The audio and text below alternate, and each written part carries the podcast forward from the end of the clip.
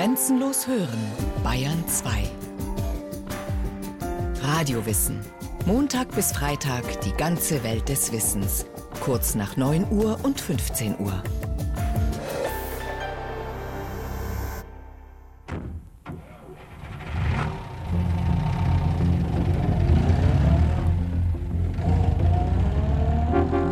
Endloses Dahingleiten auf freien Autobahnen, unbegrenzte Freiheit dank des eigenen Autos.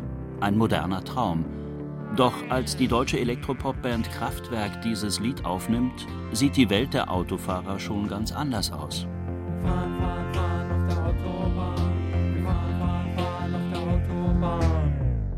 Eine Fernsehreportage aus dem Herbst 1973 zeigt, dass das sorgenfreie Autofahren offenbar der Vergangenheit angehört. Seit etwa einer Woche haben viele Tankstellen nur zeitweise geöffnet. Münztankstellen sind geschlossen, Kanister werden nur noch selten gefüllt. Treibstoffbeschaffung wird zum Problem. Ja, es ging jetzt also am Wochenende schon mal los. Am Freitag hatte ich keinen gekriegt, Sonnabend auch nicht. Sonntag war hier zu und heute Morgen habe ich erst einmal 20 Liter gekriegt. Hier ist es mir endgültig gelungen, äh, Sprit zu bekommen. Woanders war es also nicht möglich. Es ist also irgendwie scheint es härter zu werden. Wir geben das Benzin nur in gewissen Mengen aus. Nicht? Die Stammkunde bekommt 20 Liter und Fremde bekommt 10 Liter. Bei uns bekommen äh, die Stammkunden voll und alle anderen nur für 5 Mark. Benzin wird im Herbst 1973 zur begehrten Mangelware. Der Preis für den Liter Normalbenzin ist auf damals astronomisch anmutende 70 Pfennige emporgeschnellt, wenn es denn überhaupt welches zu kaufen gibt denn die Tankstellen sind dazu angehalten, den Sprit nur noch in geringen Mengen zu verkaufen. Was war passiert? Warum ging der Wachstums- und Überflussgesellschaft der Bundesrepublik auf einmal der Treibstoff Benzin aus? Die Ursache liegt im Nahen Osten. Dort war einige Wochen zuvor, im Oktober 1973, ein Krieg ausgebrochen.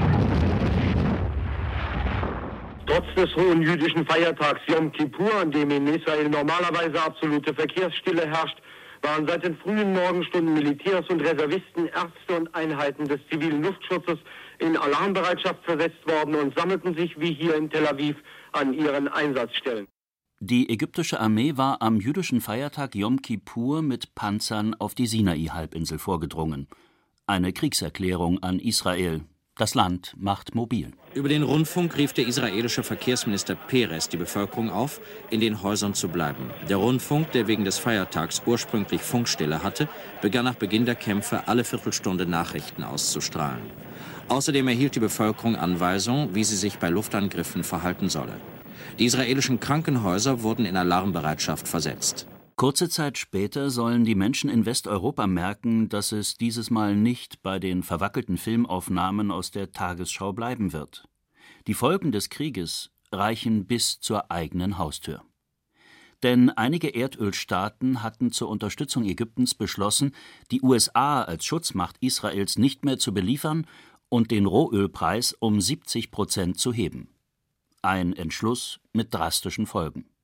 Die Heizöl- und Benzinpreise steigen in ungeahnte Höhen. Spritpreise sind auf einmal Tagesgespräch. Die Angst vor dem endgültigen Benzinaus treibt sogar Schlagersänger um, wie etwa Roberto Blanco. Als es kein Benzin mehr gab, sagte jeder, wenn ich muss, dann gehe ich halt zu Fuß. Kein Benzin mehr? Was zunächst nach einem Witz klang, wird zur echten Bedrohung. Und die Angst vor dem Benzinaus treibt nicht nur die Autofahrer um, auch die Wirtschaft macht sich Sorgen. Die Bundesregierung unter Kanzler Willy Brandt muss handeln und beschreitet dabei vollkommen neue Wege, um die Energiekrise zu managen. Ich habe deshalb den Bundesminister für Wirtschaft gebeten, die Voraussetzungen zum Erlass der für diese Situation erforderlichen Verordnungen, vor allem zur Einsparung von Benzin unverzüglich zu schaffen. Ich meine, dass wir zum Beispiel die Verordnung über ein Sonntagsfahrverbot zum 25. November in Kraft setzen sollen. Und das Unglaubliche geschieht. Das Autofahrervolk der Deutschen muss für zunächst einen Tag auf den fahrbaren Untersatz verzichten.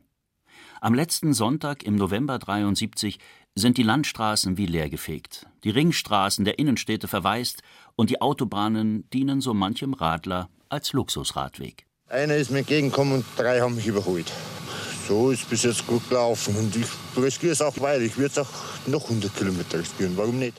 Auch der Reporter der Tagesthemen hat so etwas noch nie erlebt. Und so klingt seine Reportage von den leeren Autobahnen wie ein Expeditionsbericht in ein exotisches Land, dessen Einwohner auf den Autobahnen spazieren gehen oder dort sogar Rollhockey spielen. Die Autobahnkreuze unseres Landes wurden zum Idyll, zu einer von Sonntagsausflüglern bestaunten Kuriosität. Und damit geschah etwas, was bei vielen Bürgern des Landes auch als innere Einstellung erkennbar war. Man nahm diesen ersten autolosen Sonntag noch nicht allzu ernst. Mehr als Spektakel, denn als eine für alle wichtige Vorsorgemaßnahme zur Energiesicherung. Vielleicht haben die Bundesbürger schon damals gespürt, der Einspareffekt der Sonntagsfahrverbote ist denkbar gering. Und so kann man rückblickend die Sonntagsfahrverbote durchaus als panischen Aktionismus bezeichnen.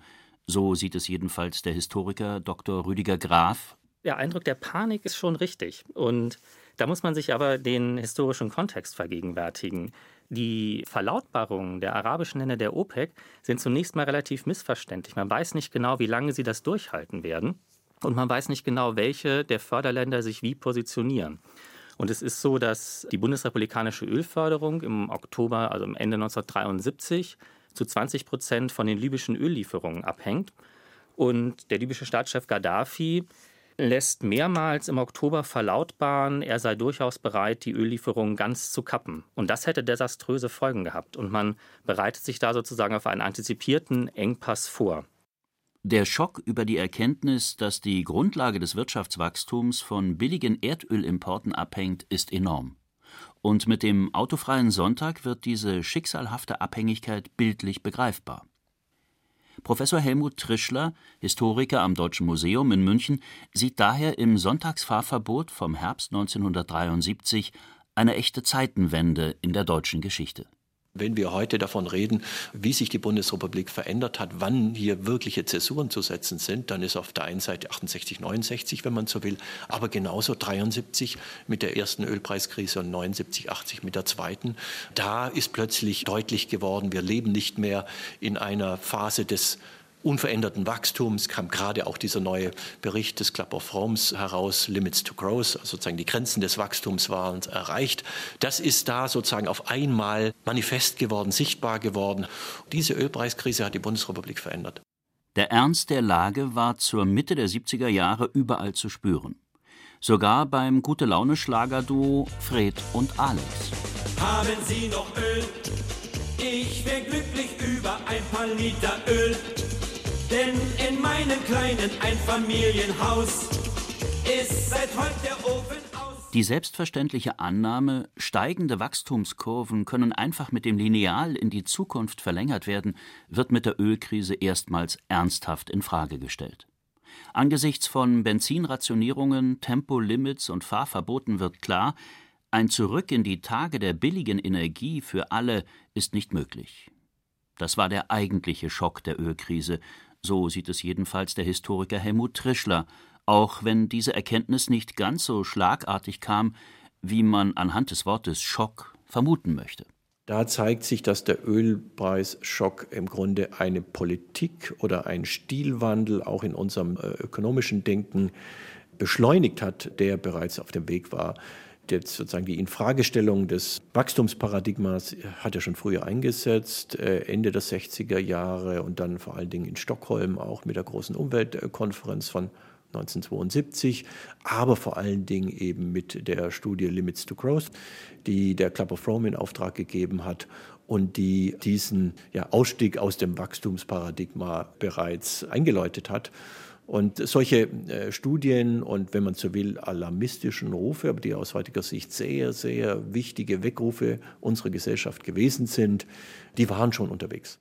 Während die Intellektuellen und Wissenschaftler eine Zeitenwende heraufziehen sehen, plagt sich der Rest der Bevölkerung mit den konkreten Auswirkungen der Wachstumskrise. Noch ganze dreimal wird das Sonntagsfahrverbot bis Anfang 1974 verhängt. Und der Reiz des Kuriosen, der noch bei den ersten Massenspaziergängen auf den leeren Autobahnkreuzen vorherrscht, verfliegt langsam. Der Frust über die Fahrverbote und die Energiesparappelle beginnt zu wachsen, und wieder ist es ein Musiker, der Österreicher Georg Danzer, der die Stimmung überspitzt so zusammenfasst. Gar keine Wahl, weder super noch normal. Und es ist, wo man fragt, der Benzinblues angesagt. Ach, das Leben ist so öd wir haben kein Benzin. Die junge Generation erlebt zum ersten Mal, was ein gewisser Mangel bedeuten kann. Aber ich bin überzeugt, die Jungen und die Älteren werden miteinander zeigen, was Solidarität ist und was Erfindergeist bewirken kann. Man kann uns dann nicht erpressen, wenn wir der Not begegnen, ehe sie uns wirklich auf den Nägeln brennt. Innerhalb des Oktober 1973 steigt der Ölpreis von 3 auf über 5 Dollar pro Barrel. Das hat Folgen für die gesamte Volkswirtschaft der Bundesrepublik. Die Verbraucherpreise steigen. Gleichzeitig stagniert das Wirtschaftswachstum und bricht später sogar ganz ein. Vor den Arbeitsämtern beginnen sich Schlangen zu bilden. Die Arbeitslosenquote wird 1975 dreimal so hoch sein wie noch 1973. Westdeutschland steht inmitten einer Krise, die noch nie zuvor aufgetreten war. Heute wissen Historiker wie Rüdiger Graf, dass die Ölkrise zwar nicht der alleinige Auslöser für das Stagnieren des Wirtschaftswachstums war, der Ölpreisschock hat das Tempo der Talfahrt aber maßgeblich beschleunigt.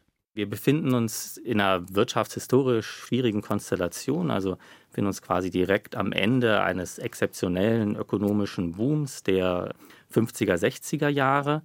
Und die Ölkrise setzt da jetzt verschärfend auf, weil schlicht wesentlich mehr Geld aufgebracht werden muss, um die Ölimporte zu finanzieren. Gleichzeitig ist es aber so, dass der Effekt in der Bundesrepublik noch vergleichsweise moderat ausfällt. Also die Bundesrepublik ist das einzige Land, was mit einer positiven Außenhandelsbilanz durch die Ölkrise kommt. Alle anderen europäischen Länder treffen die Preissteigerungen noch härter. Und das führt auch dazu, dass man das relativ gut dann letztlich übersteht. Doch im Winter 1973-74 ist ein Ende der Wirtschaftskrise noch nicht abzusehen. Im Gegenteil, die nun auftretende Massenarbeitslosigkeit mit Erwerbslosenzahlen von über einer Million ist für die Politik ein Alarmsignal. Natürlich hatte es bisher immer Dellen und leichte Rückgänge des Wirtschaftswachstums sowie schwankende Arbeitslosenzahlen gegeben, aber der langfristige Trend zeigte insgesamt stets nach oben. Doch danach sieht es diesmal nicht aus. Ein solides Wirtschaftswachstum war eine wichtige Legitimationsbasis der noch relativ jungen Bundesrepublik, besonders gegenüber der DDR gewesen. Und nun drohte im erfolgsverwöhnten Westdeutschland ein Abgleiten in Rezession und Massenarbeitslosigkeit. Dunkle Erinnerungen an die großen Wirtschaftskrisen der Weimarer Republik werden wach. Die Politik muss nun etwas Nachhaltigeres als die mehr oder weniger symbolischen Sonntagsfahrverbote auffahren, um die Energieimportabhängigkeit der Bundesrepublik zu überwinden. Große Chancen bieten sich jetzt für neue Energieformen, die dem OPEC-Erdöl Konkurrenz machen können. Die Bundesregierung legt Förderprogramme für Solar- und Windenergie auf, die bislang im Dornröschenschlaf lagen. In der Nordsee wird nach Öl unter dem Meeresboden gesucht, um die Abhängigkeit von Importen aus der arabischen Welt zu verringern.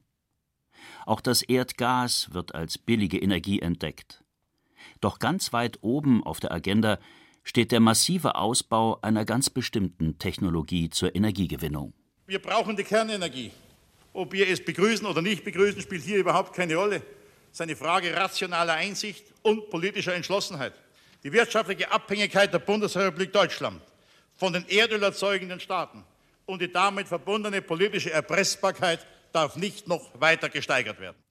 Was der CSU-Politiker Franz Josef Strauß hier skizziert, ist das große Ziel der neuen Energiepolitik.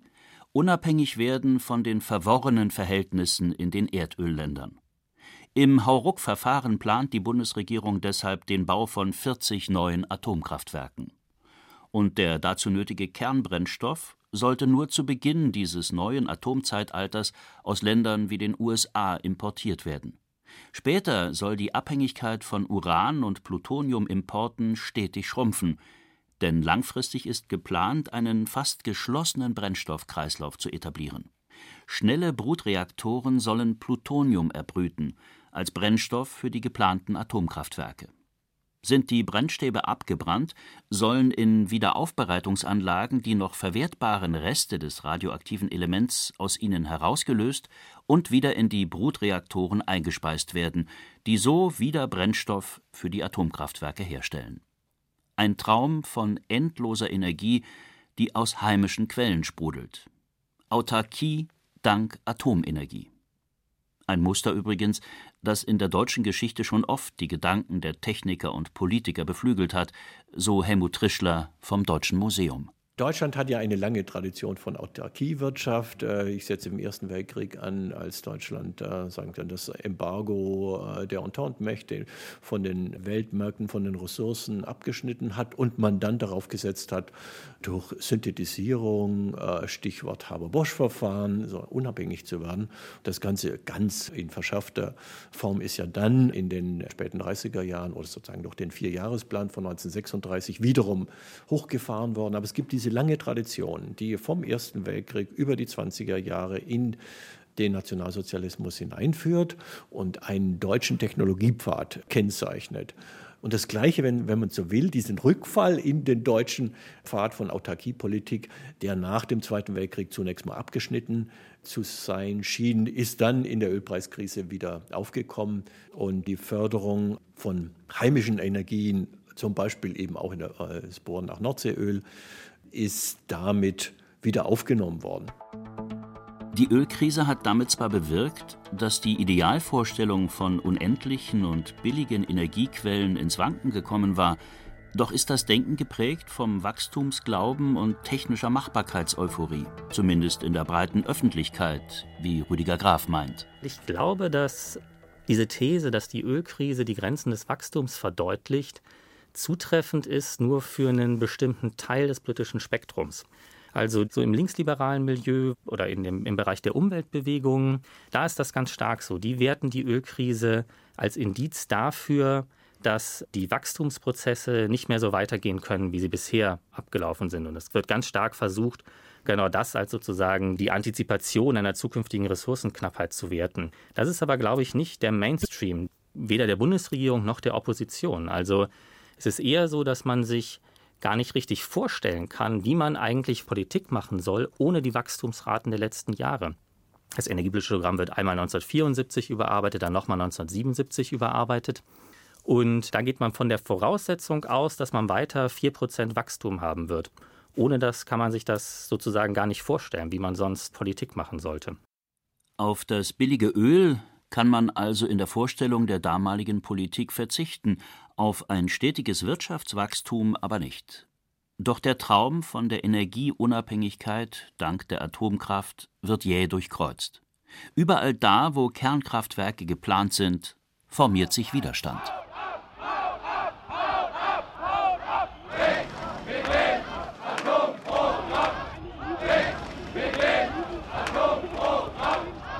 Längst sind die Atomkraftgegner an den Bauplätzen nicht mehr nur verängstigte Anwohner. Hier geht es durchaus ums Prinzip. Ein Teil der Deutschen sieht keinen Sinn mehr darin, sich auf potenziell gefährliche Technologien wie die Atomenergie zu verlassen, nur damit billiger Strom aus der Steckdose fließt. Diese Skepsis wird allmählich als politische Strömung sichtbar. Die Grünen formieren sich als Partei. Anfang der 80er Jahre ziehen sie in die Parlamente ein und der groß geplante Ausbau der Atomkraft zur Energieversorgung des Landes kommt letztendlich nicht zustande. Nicht zuletzt, weil der Widerstand gegen diese Technologie in der Bevölkerung zu stark ist. Nicht einmal die Hälfte der geplanten Reaktoren wird schließlich gebaut. Ganz anders ist die Situation zum Beispiel in Frankreich, wo die Atomenergie auf einen weit breiteren Konsens in der Gesellschaft trifft. Nach dem Schock der Reaktorkatastrophe von Fukushima im März 2011 plant Deutschland nun sogar als einziges Land der Welt eine radikale Energiewende hin zu erneuerbaren Energien und damit den endgültigen Ausstieg aus der Atomenergie.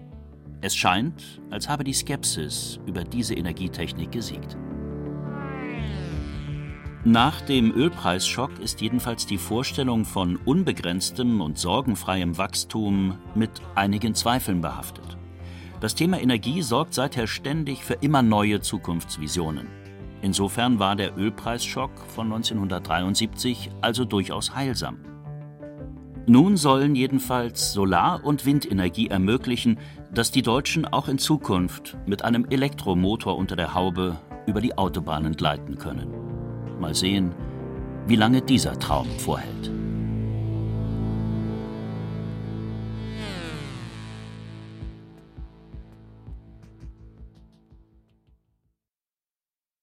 Sie hörten die Ölkrise der 1970er. Rückblick auf eine folgenreiche Zeit von Christian Schaaf.